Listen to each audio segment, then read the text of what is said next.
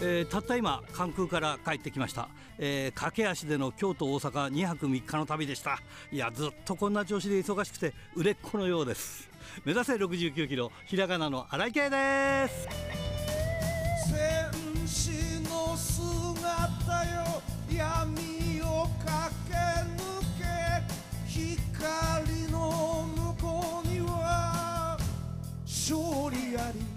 それでなんとね雪の雪の飛行機の隣の席がね HBC の女性社員だったようなんですよね。私は会ったことがないんですが本人はあの帰ってきてからうちのディレクターにね多分そうですよって言ってたっていうから面白いことってあるんだなと思ってね。そんなね隣り合わせになる？それも伊丹空港だからね。まあということで今週も元気に張り切ってまいりましょう。まずはこちらからです。戦う敵は己だけ。チャンピオンベルト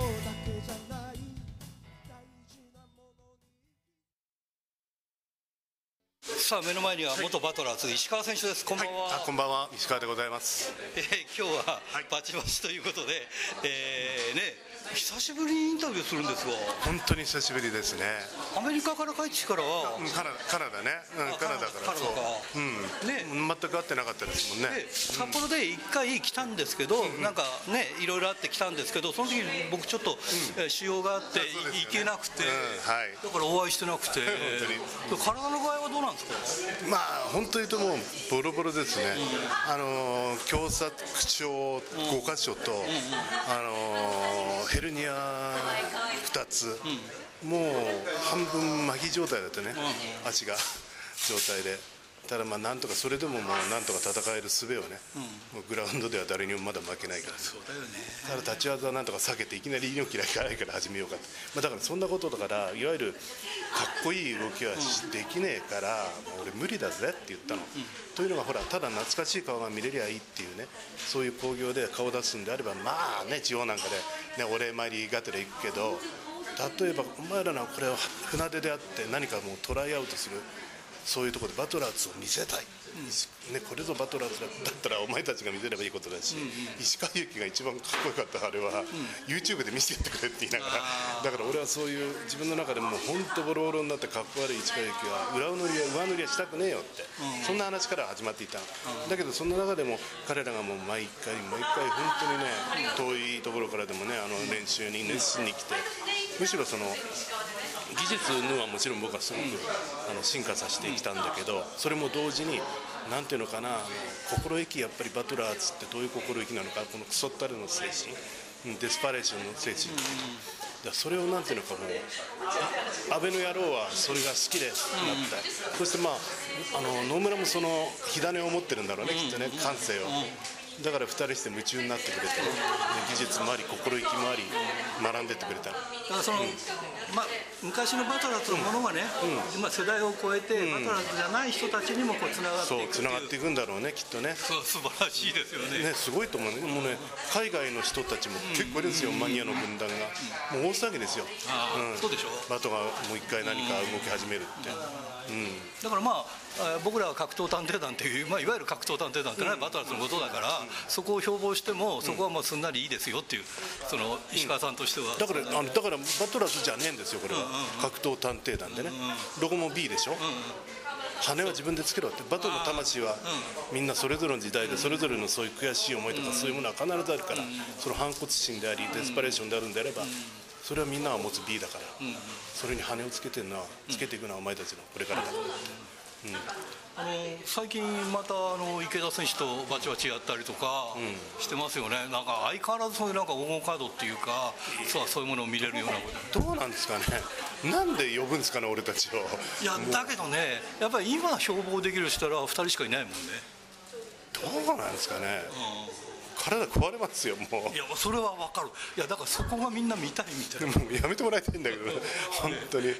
もうだからもう今日動けるか動けないのかこうプロレスの神様にね、うん、せめてあと俺は神も何も信じないんだ基本的に、俺が神だから、でもこのリングに関してはこの10分間15分間あるいはもう相手もしんどかったら30分の間だけどうか奇跡をなんとか動かしてくれってこれだけでいいからって最後のお願いだって。それはあるけどね。なんとかまだもうリング降りたらもうボロボロで這いつってるんだけどね。不思議なもんでやっぱリングの上には神様がいるんですかねプロレスの神様だけは信じますわ。さあちょっと話は外れますが、猪木さん亡くなりましたがなんかまあいろいろとあれば。いや別に僕はそのなんつうんだろうな。みんないろんな人がそういうふうに言ってるだけであって別に僕は別に語るようなあれはないです。よ、もうもう宝物はもらってますから。語ったところで誰も僕が語ったところで誰もそんなね何もならないから別に言わないです、うん、もう物語は僕の中でも一生変わらない物語ですからね、うん、わざわざそんなの長々と話したところで、うん、何もならない、ただ、まあ、僕はあんまりこういうのってあれなんだけど亡くなってしまって会えないのも今生きてても絶対会えない人っているじゃないですか。あはい。あんまり違い感じないんだよね。俺はそういう意味でね、だから一つ言ったのは僕はそのそばには入れなかった。僕の力量がなかったのがあるんだろうけどね。痛くても入れなかった。でも入れてずっとそうそばにいた人がいる思いがでも僕の場合は両思いじゃなかったから片思いだからその分他の人より2倍あ2倍の愛がありっていう。そんだけのことですね。2倍愛してますーえー最後になりますが、えー石川由紀っていくつまでやりますか？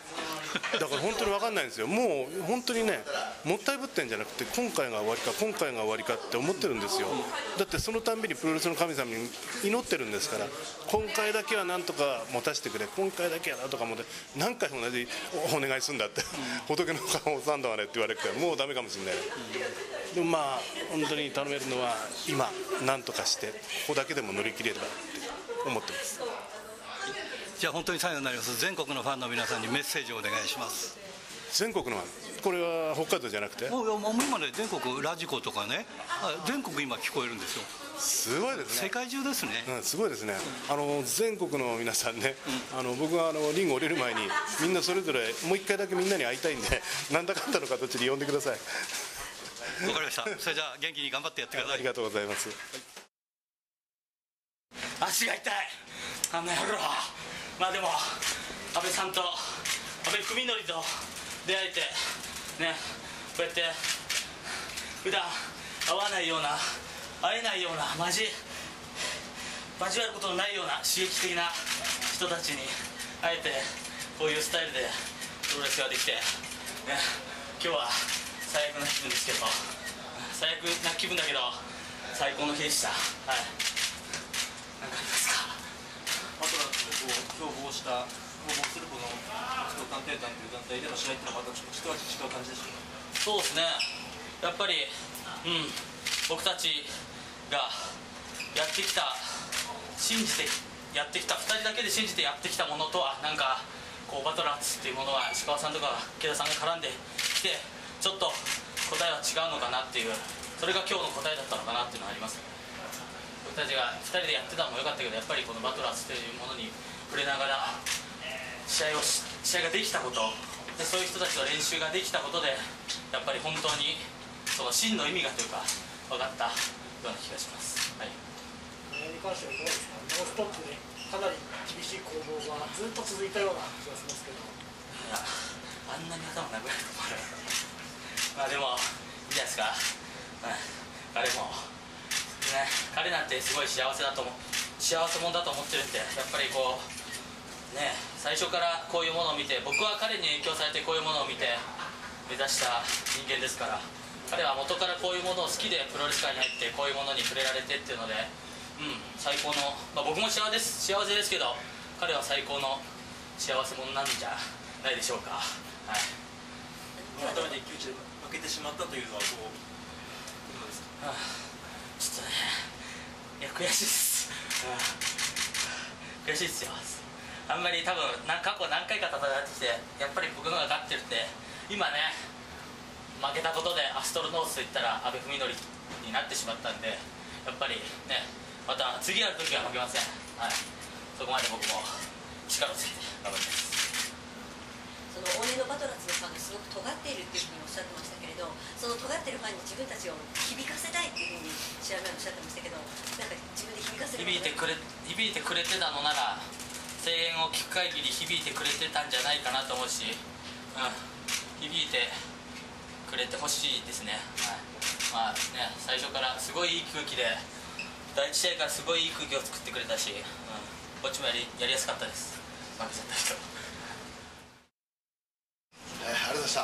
本当にあのこんなにこう一人に囲まれると思ってなかったのでこう、まあ、バトラーズっていう言葉を使うとあのこれは自分の力とかでは到底成し得なかったので、まあ、市川さんやねその諸先輩方が作り上げてきた歴史に僕はちょっとあやからしてもらってるだけなのでまあ本当に勘違いしないであの自分の思うまあこうバチバチ、まあ、バトラーズっていうものを決定判定していきたいなと思うんですけれども、まあ、今日の野村との、まあ、試合っていうのは、まあ、これはもう本当にあのいろんな人に教わっていろんな人と試合して自分らで考えて練習して、まあ、何をねお互いやったわけじゃないですけどただ純粋にこうお互いの競い合いができたのかなっていうふうな試合で現時点での自分らの全ては出したつもりです。本当野村さんがいてくれて北原さんがいてくれて野村さんが何より野村さんがいてくれて本当に幸せなプロ人生だなとはい思います。ありがとうございました。え？はい自分の思うそのバトラーズだったりクラムを体験できたという。いやあのこうバチバチっていう言葉が、まあ、死語みたいなふうに思っててこう思いっきり殴ったりこう思いっきりエルボしたり、あのすることが、まあ、世の中こう試合若手同士の試合がバチバチだって言われるこういう時代なんですけれども。いやまあ比較的自分もちょっとそれをしないつもりであのそういうもちろんあるんですけどそれはあくまでスパイスのつもりで試合をしようって心がけてみたんですけれどもいざ蓋を開けてみるとあの比較的ちょっと殴ったり蹴ったりしてるのが多かったのかなって思って、まあ、それはそれでいいのかなと思うんですけれどもあのちょっと反省点かなと思いますけど。まあ5体満足で今こう笑顔で喋れてるのでまあ成功かなと思います。はい。それまたここからまあ来年再来年になったらちょっと体の状況とかも変わってまた戦い方変わってくるんで、まあ、今の現時点では自分がこれがやりたい格闘探偵団バトラーっていう試合かなとできたかなと思います。し何しちゃってるか分かんないですけど。はい。あのもともとやっぱりレスラーになった時からいつかやりたいと思っていてそうですね。技術とか環境とかいろんなものがなかなか追いつかなかったとおっしゃってましたけど、今日何かこの一つ自分でようやくそこにたどり着いたなっていういろんな人から教わった技術が自分の体にあって例えばなんかすごい細かく言うとメイヤーを投げたりするやり方だったりあのネルソンだったりっていうのは例えば鈴木さんから教わった技術だったりとかネルソンだったりあの石川さんから教わった技術だったりとかサーさんの見て真似したりとかこう意外とこういろんなものがごっちゃになって自分というレスラーがあるので、まあ、それが今ちょっと何の質問か忘れちゃったんですけど、はい、まあいろんな人のものをパクって 自分のものにして、まあ、自分の思うバチバチというバチバチというか探偵だっていう探偵をしていけたらなと思うのと今のこうプロレス界というかこうプロレスに対して、まあ、こんなシンプルでなんかこうただただこう純粋な純粋にこう腹立つから殴る決めたいから決めるってこうなんかそういう落とした曖昧なものが今のプロレスがいっぱいごちゃごちゃしてる中で突きつけられたのは、えー結構痛快だったなって思います。はい。こういうのでいいんだよと思ってますし、はい、でもそれはこういう工業だからできることだとは分かってるのではい。なんかやっぱシンプルでいいと思うんでプロレスは。はい。分かんないこんなプロレスかっていうのは分かんないですけど。はい。まあ、あの反省点ともおっしゃってましたけど、まあ、これだけの打撃が応酬される試合っていうのはなかなか珍しいんじゃないかなというぐらい殴り合って蹴り合ってたと思うんですけども、はい。それは何かお互いの意地なのかあるいは歴史に対する意地なのか今日のお客さんに対する意地なのか。意地もありますしプロレス界に対する意地もありますし石川さんがこう口酸っぱく「お前ら分かってんな」みたいなことを散々言われてきてんの分かる。石川さんあのあれ嫌いなんですよ。こう「えい」っつって「えい」っつってやるやつ。餅つきみてえじゃんって言うんですけどあのそういうふうなものを削っていったりとか、まあ、そういうのもまあとにかく相手を殴りたいから殴る、えー倒したいから倒すっていうものに特化した。我慢比べとかはないんだと思います意外と。はい。だ意外と特化した。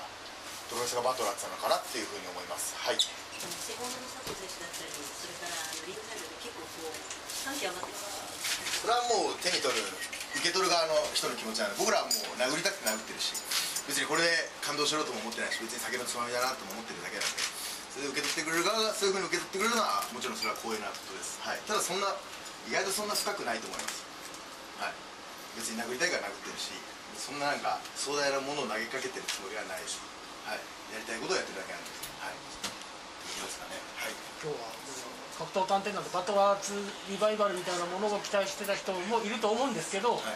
その中に今日メインで、はい。あのだって俺が一番チケット売ってますアスアストロノーツの新しい。格闘探偵団ってい。うのを見せられた感触はありますかそれはあります僕らのブランドアストロノーツしかできない。ことまあ響いてるのか分かんないですけど、まあ、プロレス界には我々みたいなやつがいるぞっていうのは少なからず少し見せれたんじゃないかなと思います。はい。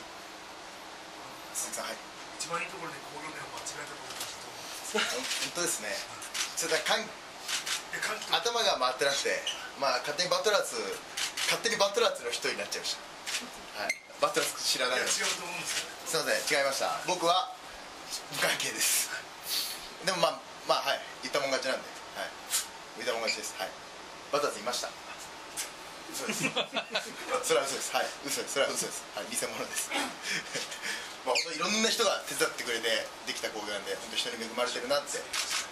バサラバサラもそうです。本当本当ごめんなさい。バサラもそうだし本当バサラがあって今日興行できたし。はい。本当にそういういろんな人に感謝忘れずにこれからもやっていきたいなと思います。メディアの人たちにも感謝です。はい。今日フルハウスになって第2回いかがでしょまあ1年に1回ぐらいちょっとまあちょっと本当自分自身が結構プロレスでいっぱいいっぱいだったりするんでまあでもこういうものは続けていきたいなと思います。来年1年に1回ぐらいはやりたいなと思います。はい。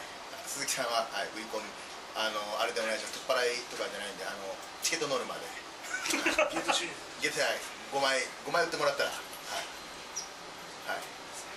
お願いします。って感じですかね。本当にありがとうございます皆様。はいこれからも何卒よろしくお願いします。ありがとうございましたドクター、はい、どうも。えー先週はあの大日本お疲れ様でした、いやいやいやいやね、もう長い興行でしたしね、うん。えーそれから、まあ、やっぱり帰り道がなかなかね、うん。あの寒いわ、雨は降って降ってるわけですね、ねえーまあ、そこをね、皆さんよくいらっしゃいましたよね。そうそうそうそう、結構入ってましたね。ええまあ、そんなこともあり,、ま、ありながらですね、まあ、今週もいろんなニュース、他にもありましたんでね、はいはい。ちょっと軽くさらっておきたいところだけ、あはいどうぞ。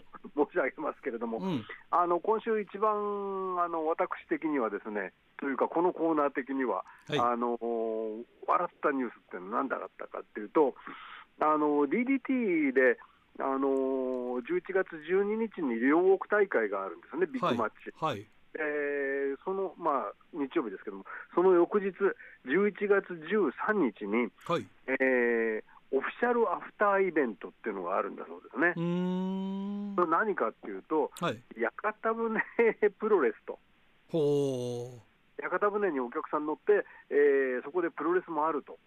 へえものを行うようなんですけどもね、それどこでやるんですか？えー、と両国出発のようですね、はあはあだから隅田川か。はいはい、すごい風情があるね。ねえ。えそれで屋形プロ屋形ぶその屋形船プロレスのうん。特別立ち会い人として、はい。長嶋勝次さんの 乗船が決定しました。長嶋勝次さん？はいはい、いやそれこれは WJ の時代にあの宴会を屋形船でどんちゃかどんちゃかしたというのですね、ああそれのあのなんというか、そう。あのおおオマージュオマージュですか。ですよ。なるこうほどいうの考えるのは絶対にもう大社長ですからね。ああなるほどね、えまあ、こういうね、あのアイディアは 社長大社長らしくてですね、うん。あの僕は面白いなと思って非常に笑いましたけどもね。それ川に飛び込んだりするのかね。いや、さすがにそういうさ昔の埼玉プロレスみたいなことはしないでしょう。やったら危命もかかっちゃうからね。危ないですもんね。質的にもそうですよね。いやそれにやっぱりもう今やあれですよ。あの DDT 大会社ですからそういうコンプライアンスに関わるね。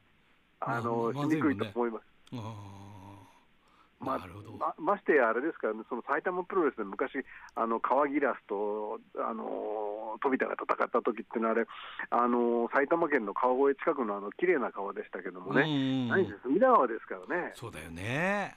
病気、えー昔になっちゃったら困るもんね。いや本当ですよ、まあだからさすがにそこまではね、あのしないとは思いますけどもね、何人くらい入るんですかそれ？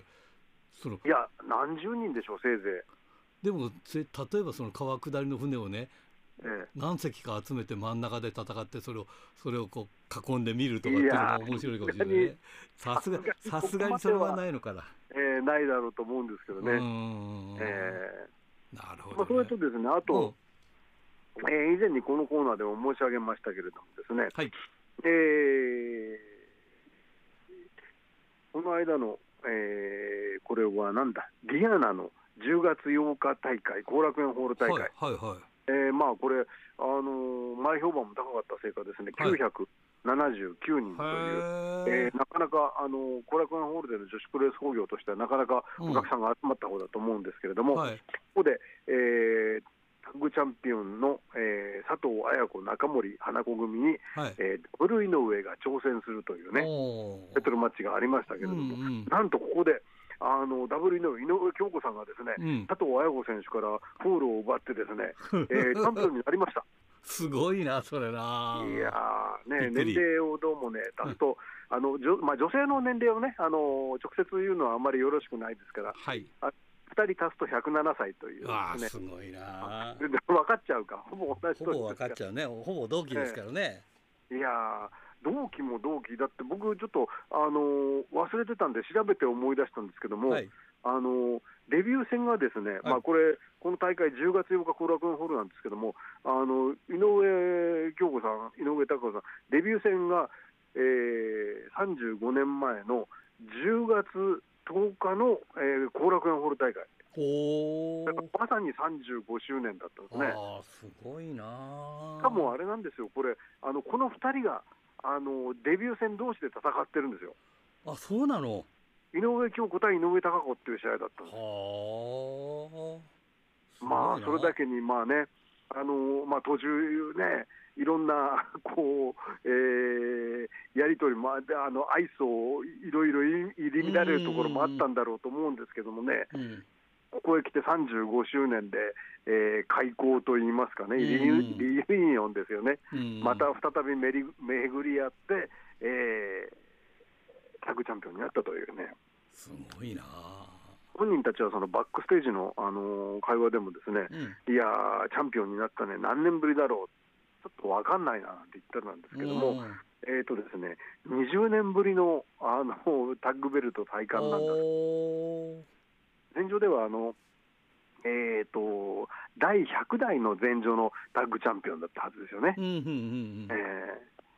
それからね、もう20年経ったということですからね、なるほどね、まあね、あの昔、馬場さんが、あの無事これ名馬というね、うん。あのことを言って、まあ、あの井上井上京子さん、いろいろ怪我なんかもしてて、決してね、うん。あのなんというか、平らな道ではなかったとは思うんですけれどもね、うん。だけども、ここへ来てやっぱりね、35年、あのプロレス、まあ、特に前場はもう、あれだけ潰し合いみたいなね、試合してた時代もありましたからね。はいはいはい。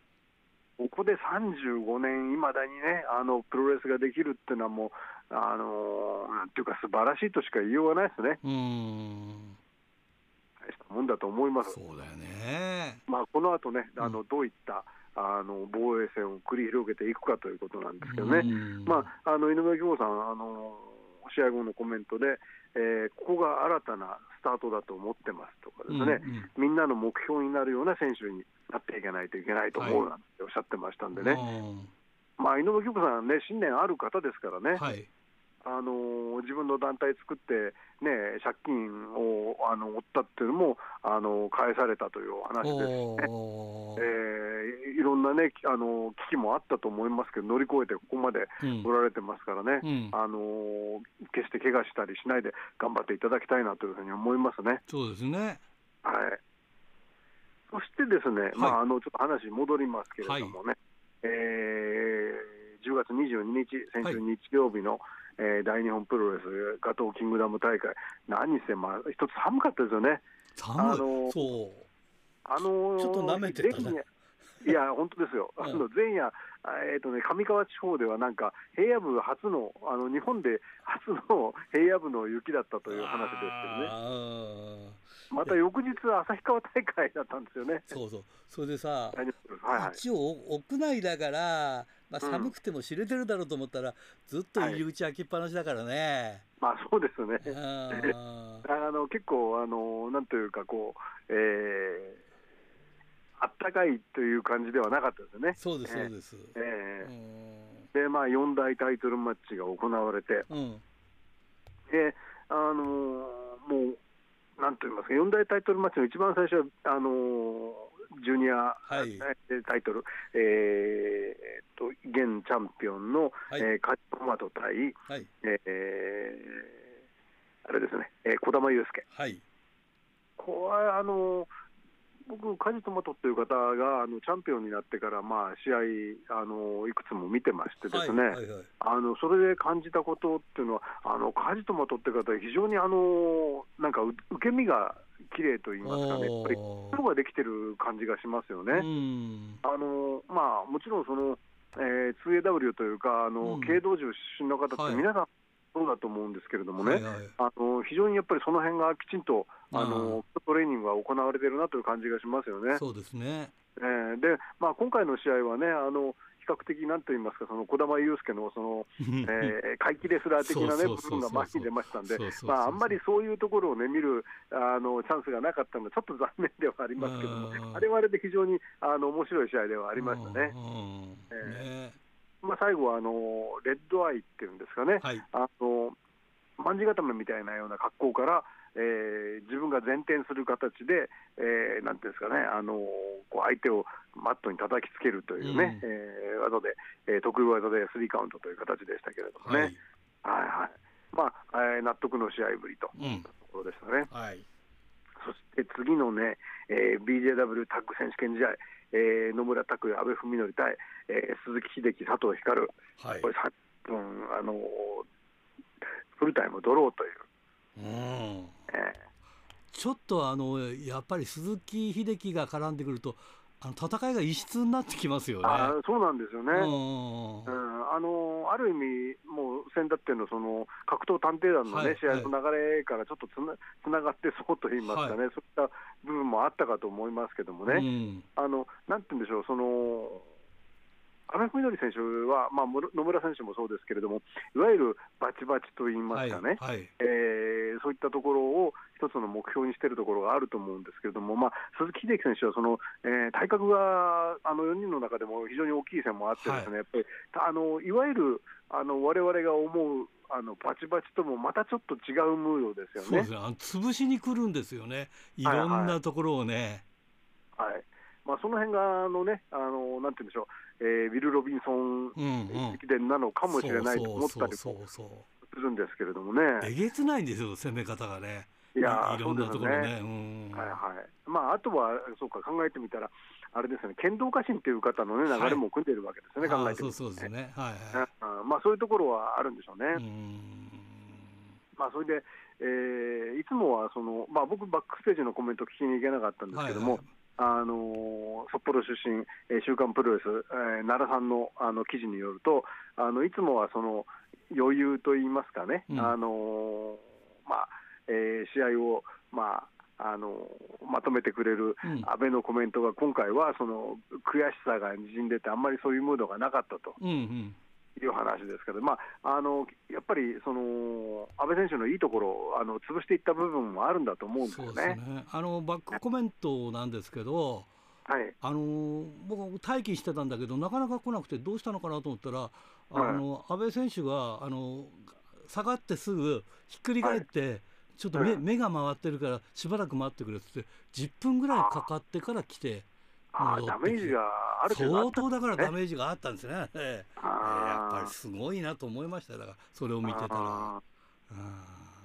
まあね、あの新宿フェイスでのあの先だってのうん。格闘探偵団の時でも、まあ、あの拳でね野村選手と殴り合って、はい。あの額も実際に切れて結構なね、あの流血もあったりしたんですが、それでも平然としてた安倍選手がそれだけのダメージがあったっていうことはね、あえーやっぱりかなりのね、その我々お客に見えない部分でのね、そうあのせめぎ合いっていうのもあったんだろうなと思うんですよね。そうで。すね。うん。あー。まあ、タイトルマッチ30分1本ってことになると、やっぱりいろんなね、その制約もあるでしょうからね、うん。また違う格好でね、そのまあ、例えばシングルだとかで、うん。えー安倍選手と鈴木秀樹選手の試合っていうのも、ちょっと見てみたい気もしますうん、よね。だからね、なんか異質だけど、やっぱりね、うんそうななんていうのか、鈴木選手がえげつなくこう潰しに来るところをぶん殴り蹴っ飛ばして、なんとかするええみたいなね。あ違った意味のバチバチあのああのなんか形を変えた池池田大輔とあのええ。石川祐希っていう、うん。なるほど。あんなような感じなんですよね。まあ、あの彼らにしかできないねそうそうそう。試合だろうと思いますんでね、うん。まあ、その辺今後ね、あの見られるかどうか、ちょっと、えー期待したいところですね。そうで。すね。ええ。そしてメインとセミはですね、あのセミファイナルは、えー現在の、えーヘビー級、えーチャンピオンである青木優也選手対関本大、これも、まああの、もちろん20分を超える試合で20分17秒かな、うんえー青木選手が、えータイガースープレックスホールドで勝ったわけなんですけども、はいはい。まだまだ関本衰えないぞっていうところがすごかったですね。いやーすごいですねやっぱりね。いやあのーあれですよあのラリアットなんかももちろんですしね、あのチョップの打ち合いもそうですけれどもね、グラウンドの展開だとか、あのー本当にねあの、スタミナ的にはね、どう考えてもね、うん。あの青木選手もあの1段、2段上だろうと思うんですけども、はいはい。ここではその部分では負けてないように見えましたそうですね。なんか平然とこなしてるっていう感じがそうそうね。ええうんすまあ、最後のね、そうそうスープレックスでは負けましたけれどうもね。んうん。いやー、関本大輔は侮れ侮れないぞってうんと、うん。改めて痛感しましたね。うん。そして、えーメインの、えー石川祐希チャンピオン対、うん。えー挑戦者、はいえー若松大樹ですね。若松大樹、うん。これも20分を超える試合で、はい21分4秒ということだそうですけども、あのー試合、会場でのマイクではちょっと完全には分からなかったんですけども、うん。週刊プロレス本誌の奈良さんの記事を読みますとね、うん。あの結局はその石川選手、欠場してた時期があって、うん。でえー復帰にやっぱりその気分がネガティブになることもあったと、うん。でその時にやっぱりその気づかせてくれたのは、あの自分と同じ世代であるライバルの、えー若松だったと、うん。若松の存在だったということを言ってるわけですよね。はい。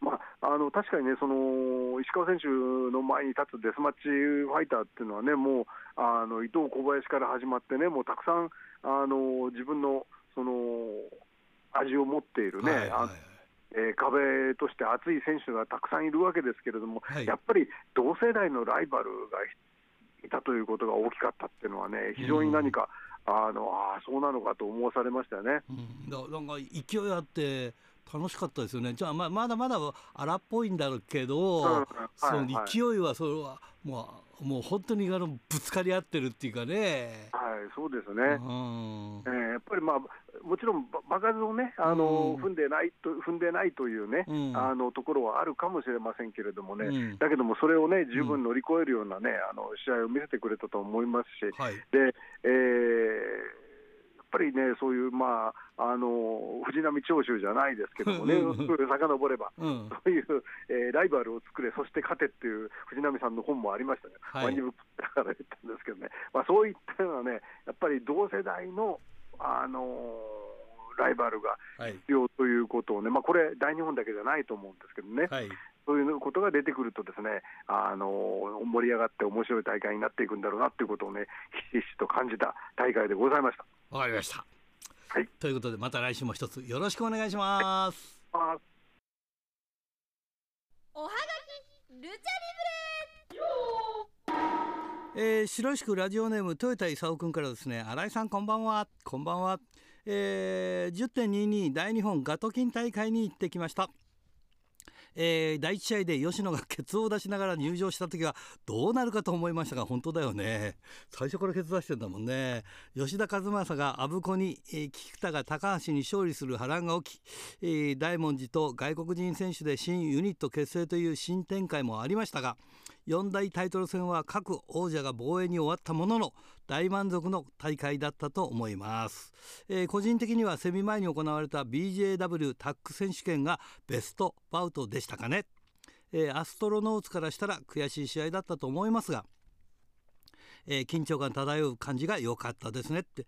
派手な技をする試合がもてはやされる今だからこそ打撃の音や関節技を決められた時のうめき声や響き渡る試合に引き込まれるものがありましたね。一つ二つ勝ったからといって、えーすぐに時代が変わるわけではないんですが、えー少しずつでも積み重ねていった先に新しい景色があるのだと思えた試合でしたねということでねいやまさしくその通りだよねはい。えーそれから今日ねちょっとおおはるちゃんが全然時間がなくてね、えー、小樽市ラジオネームタルッコスネークメガネ君からですね、えー21日の全日本後楽園大会で、えーメインの三冠戦に敗れた宮原にノアを対談した中島克彦が現れ花束を頭で思いっきり、えーオーダーして、帰りました、これは全日参戦の意思表示だったのか。かつて健介ファミリーの兄弟弟子だった2人がこれから構想を繰り広げていくのかまだまだ分かりませんがいずれにせよ禁断の扉が開かれたような形になるのかもしれないので、えー注目していきたいと思いますということでね。いやそうですか。新日本に出るんじゃないかと思ったら違いましたね。ノアでしたね。これちょっと要注目です。ということで今日はちょっと短くてごめん。おはがきルチャリブレでした。さあ目の前には、えーこの間の30周年ありがとうございました。池田大輔選手です。あありがとうございました。えーそして今ちょっとこれ新宿フェイスに来てますが懐かしい顔で元バトラーズの薄田選手です。あどうも酔っ払いです。よあの酔っ払ってる。酔いどれでやってましたよね。そうですね。ちょっと会場早く着きすぎちゃったんでもうビール一本飲んじゃったんで。はい。なんか鼻が赤いかもしれませんね。あありがとうございます。はいすみません。ということで今日はあの、あれですね石川さんとやるんですよねまあそうですね。もうなんかじじいになったらじじいになったでまた嫌なものは嫌なんですけど、また石川さんとやりますね。でも最近なんか前にもちょっとやってませんでした？石川さんといやもうはいだから。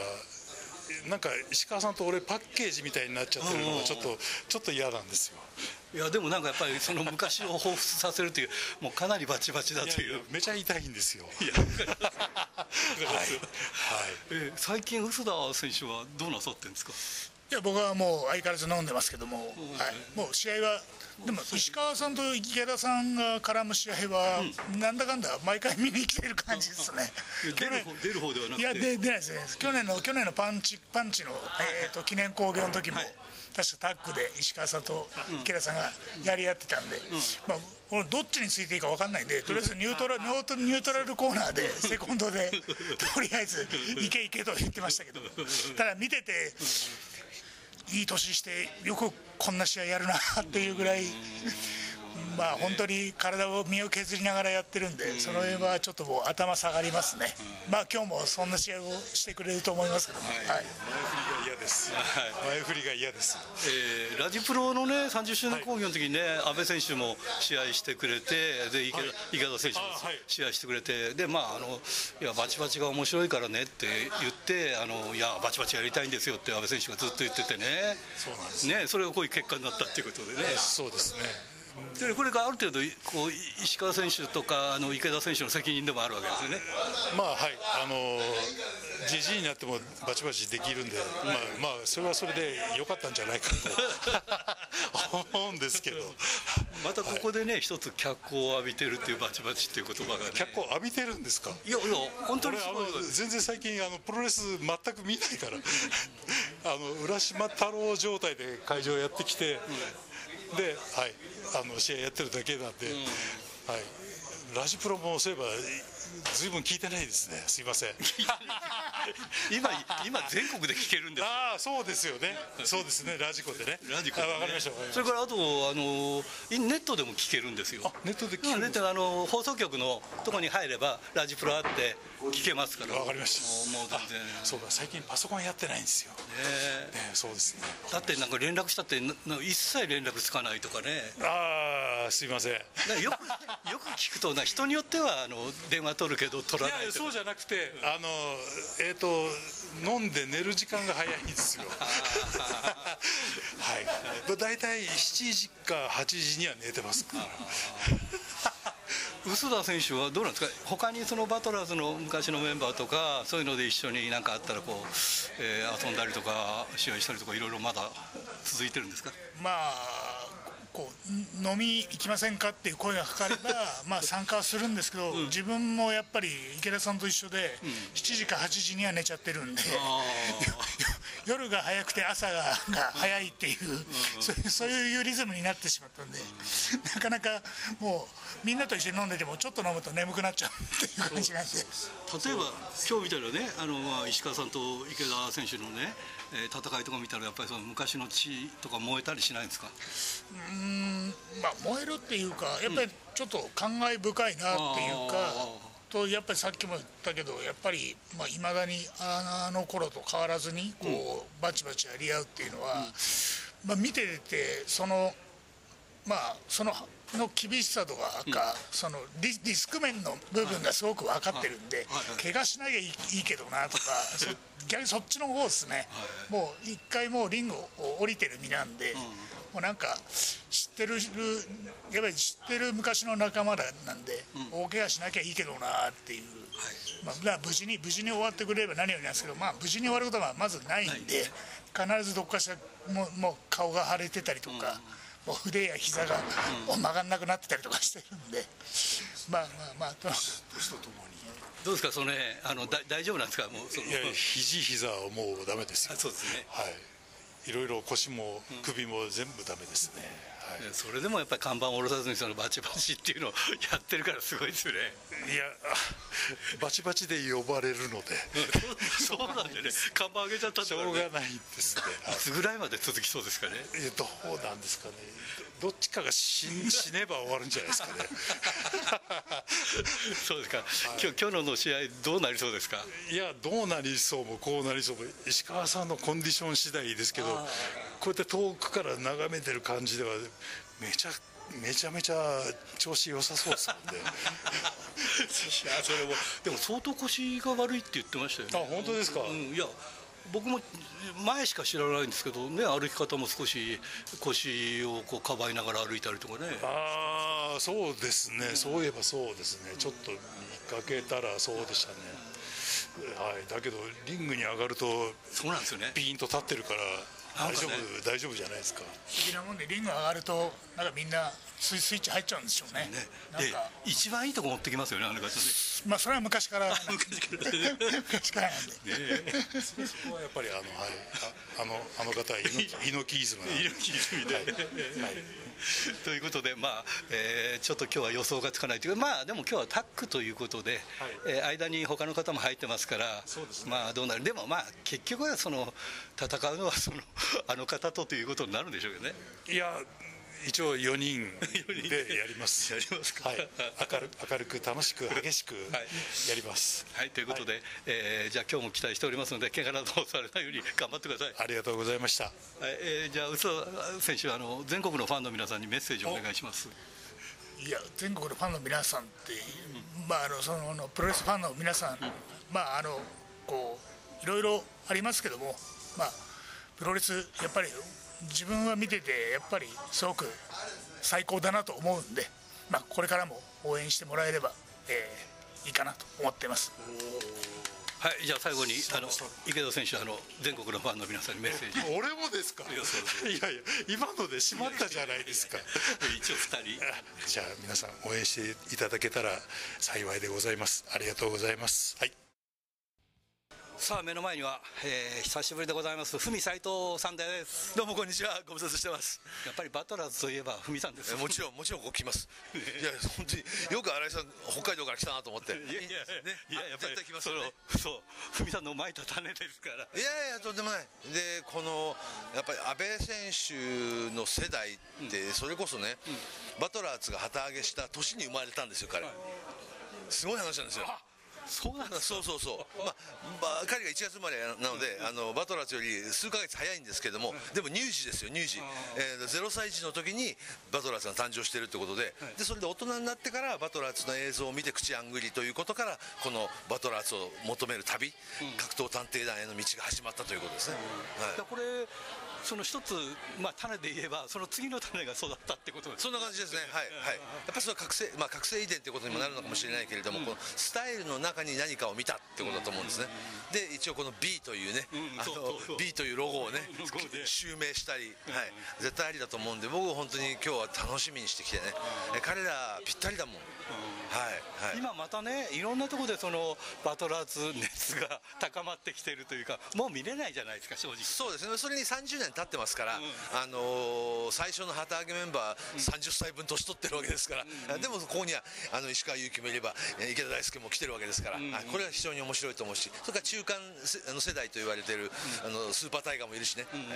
そういった意味ではあのつながりが全く分断されたことはないので、それは本当にメメントあの引き継がれてるスタイルというか、スタイルというよりは引き継がれてる哲学ってことになるんだと思う思いますけどね。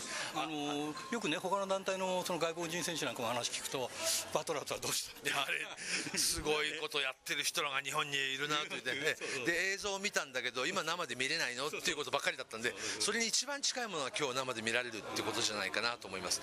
まあその分僕らも30歳年取ってきてるだからそこに文さんがいてねああだからまあまあもちろん久々に来ますよ。昔のメンバーがこう揃ってるってはいはい。やっぱりすごいですねこれね。で実際ね、あの石川祐希バージョンの,、あのば格闘探偵団バトラーズが、おあの最終回を迎えたのもこの新宿フェイスなんです、しましたけどねはい。だから本当に、あの場所としてもぴこうもうぴったりなんです。はい。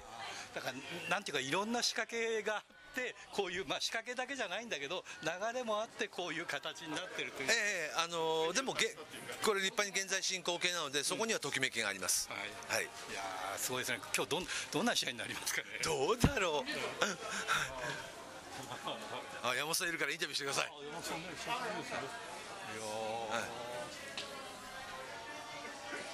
山本さんあら新井さん北海道からこれ見に来た。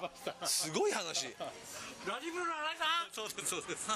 何をやってんですかこんなとこで。いやいやもうもう。もう閉めてたんじゃないのあれ。死滅閉めてたんじゃないの？なんで生き残ってんですか？生き残ってる生き残ってる。皆さんのまいた種がまた新しくなるんでねミニ札幌から来た札幌から来たんですよ今びっくりしてなんて変態ですかいやいや同じですありですよね皆さんと私77歳だからもういやーすごいですねげもう昨日ね鈴木健記者と会ったらもう山本さん元気すぎるぐらい元気でちょっと会ったらあの話聞いてくださいよって言ってましたからね俺は不滅ですよ。ああいや素晴らしいです生き残らないとね歴史が変えられるからね。たまにテレビに出たりするの見てたりしますからね。ありがとう。改ざんされますもんね。全部改ざんされるんですよもう頭にきてね。そうですよ。みんな猪木さんが死んだからさ勝手に喋ってるわけですよ。調子よくね。もう改ざん歴史っていうのは改ざんされるからね。ダメですこれ俺が生き残って全部それ改めるから。はい。改めてください。俺もう200枚に猪木さんの本書いてる分かってますよ。はい。はい。誰も書いてはいないけど。はい。素晴らしい。ああ本当に。あいやでもすぐでしょ。はい。はい。いやーすごいですね。当然僕らもいます懐かしい顔にこう巡り合うっていうのがねやっぱりね。30年経ってますからね。もうあの俺たちバトラー世代だもん。いやそうそう世代世代し島田レフリーがいてさ。そうなんだよね、はい。よくあれも要するにさ両両国かどっかでさ、ウォーリアーって呼んでやったんだよねあれやった瞬間に俺終わると思った。ボブ・バックランで呼んじゃった。そうボブバックランあれ瞬間俺終わると思った、まあね。ちょっと背伸びしましたね。背伸びしちゃダメだ、はいあのバチバチプロですね。はいはい。よかったね。でも安倍ちゃんはこれ引き継ぐことができると思います。はいはいぴったりです。安倍ちゃんがね俺ぴったりですよ。バトラーズ来たというのを後で知って、でしかもね彼95年生まれだからねバトラーズが誕生した年に生まれた子なんですよ。すごい話なんですよ、ゼロ歳児ですよ。俺あの若いレスラーの中では、安倍ちゃんが一番好きなんだいい線いってますよね。そうそうそう。はいはい気が合うんですよ。あよかった。だから俺俺俺は今日も安倍ちゃんからあのチケット買ったから。はいはい。いいことです。あの安倍選手のドロップキックすごいですよね。あ打点が高いし。はいはい。打点高いしいやとにかくくるくる回るさ、ねそのあのさ。あパンチとかね。そうそう。コンビネーションがうまいんだよ。そうそう。人より一回多く回るって言ってましたけどね。はい。はい。だから僧侶ですから彼はあのお坊さんですか。あそうですはい。いいこと。あのラジプロ30周年記念ややったんですよ。全部30周年記念。でそこら中でその時には安倍さん安倍選手に出てもらったんですよ。あそう、うん。でバチバチやってもらったんですよね。僕らの年齢もプラス30でしたねそういえば。はいプラス 30? なんだ俺若いじゃないですか。47歳じゃないですか。全盛期じゃないですか。本当ですね本当ですね。90年代の、この僕が今61ですから。君大学生やったやないか。違いますけどさ30歳30歳。いやいや始めたあそうそう大学生始めたって大学生ですそうよミシガンミ19ミネミネソタのはい19歳です。AWA の。はい。そうです。今や今や音体になってやめてください。とんでもない。いや山本さんがいますから。もう今 AWA が好きで好きで好きでもうもうガニアランド大好きだったわ消滅しましたもんね。びっくりですよね。けいやもうガガンニャが一番好きでニックさんが好きでロビンソンがいてね。もう要するにさもういいじゃないですかもういや国際プロレスに来た人すべて。そうそう。はい。レイ・スティーブンスとか。いやいやあの 場所あままた動きましょう。ねはい。狂犬らしく。らしく。はい。クラッシャーだブルーザーってみんな言いました。それだったらさマートがだってロードですよ皆さん。じゃない。あ若手若手みんなもう国際プロレスで来てで有名になってんじゃん。はい。本当にそうですよ。はい。はい。はい。もうもう国際プロレスがどんな偉大だったかね。はい。ちょっと先行き過ぎましたね。はい。はい。でもいつも若い格好してますね見てくださいよこれ。ね。いいですね。映像で見せてあげたい。本当本当。ラジオなのがちょっと残念ですね、でも本当にあれさん札幌が来て僕さっきびっくりしたの。バトこの格闘探偵団見に来たっていうから。すごい。密航じゃないですか。密航なんですよ。はいいいことですね。でもこの人ね偉いんですよ。私にね年賀状送ってくるんですよ毎年忘れずに。年賀状という亡くなったカルチャーもうもうね伝えてる日本のさ文化が伝えてる年賀状送ってくるんですよこの人。他の人はね今 LINE に切り替えてるところなんですけどね。い。や荒井さんの年賀状見て俺は興奮してね涙出てるんですよありがとうございます。俺のこと忘れてねえなみたいな忘れて。ないですよもうだってね神様みたいなもんですから、いやどうもありがとう。どうもありがとう。じゃあ最後にメッセージ全国全国のファンにメッセージあのねバツラーズが今日蘇ったということは令和5年に奇跡ですよこれ。バザーイバザーイバザーイ。ありがとう。ありがとう。ありがとうございますあとでまたはい。ということでいやとんすでもない。ごいテンションのね山本さんでしたけどね。はい。はいもう。じゃあ一緒に一緒に撮りましょう。今の動画結構山本さんのドキュメンタリー的。いやということで、えーまあまとめまとめと言われてもまとめることはできないと思います。もうほ今日はワクワクときめきの時間なので、もう別にね「週刊プロレス」の記事を書くわけでなし、えーとにかく試合を楽しもうということだと思います。はい。すごく嬉しいです。はい。今日はどうもありがとうありがとうございました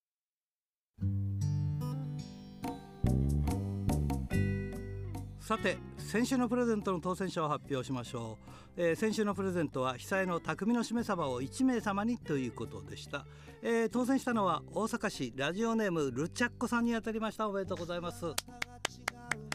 さて今週のプレゼントはモンドセレクション金賞を受賞した被災の匠のしめ鯖を1名様にプレゼントします。なお当選者の発表は再来週とさせていただきます。メールアドレスは rpro.hbc.co.jp ファックスは011-232-1287宛先は郵便番号060-8501、えどちらも HBC ラジオラジプロと書いてください、えー再来週木曜日必着です。来週までに来れなくても大丈夫ですからね、えーインターネットで聞く方は HBC をクリックしてください。ということでねいや本当にね忙しくてもあちこち飛び回っててねなんか野暮用なのかなんか。まあでもね徐々に徐々にいろんな意味で仕事になりつつあるんでね楽しい毎日ではありますがねなんか体が持たない。足は痛いわ腰は痛いわということで皆さんも体にはくれぐれもご注意を。ということでいつものようにお相手はひらがなの荒井圭でした。ではまた来週まで。さようなら。あの日眺めた月だってやっぱり